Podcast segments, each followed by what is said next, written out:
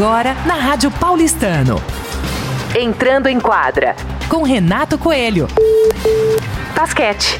Alô, ouvinte da Rádio Paulistano e apaixonado pelo basquete. Quinta-feira, dia 10 de março, no ginásio Antônio Prado Júnior, aconteceu a partida entre o Paulistano e o Fortaleza pela 24ª rodada do NBB, principal liga de basquete adulto do Brasil.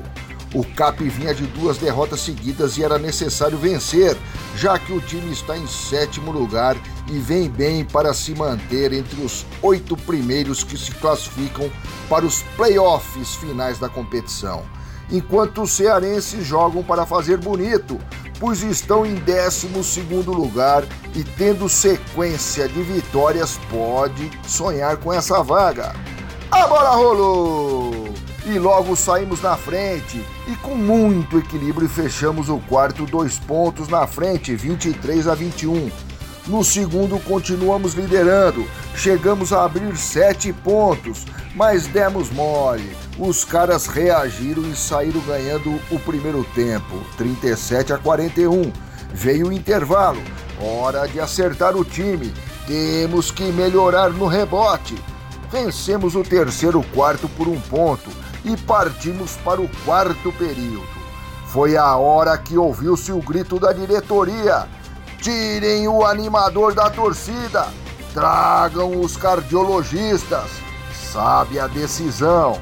No primeiro minuto já passamos à frente no placar, mas logo tomamos nova virada e ninguém desgarrou. Ponto para lá, ponto para cá e o coração batendo forte. Resultado tudo igual, 78 a 78.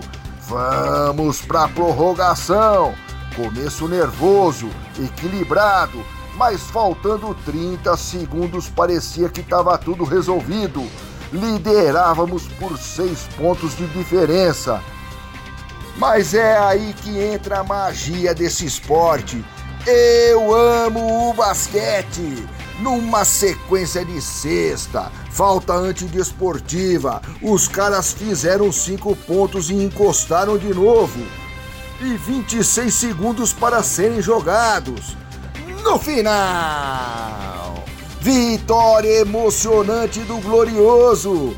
Paulistano 94, Fortaleza 88. Nos destaques individuais brilhou o craque Cauê.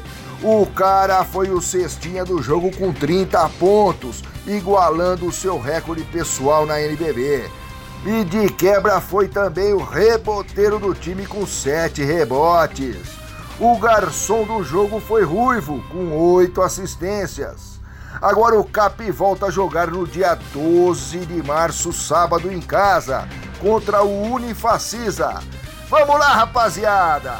O paulistano joga junto com vocês. Entrando em quadra com Renato Coelho para a Rádio Cap.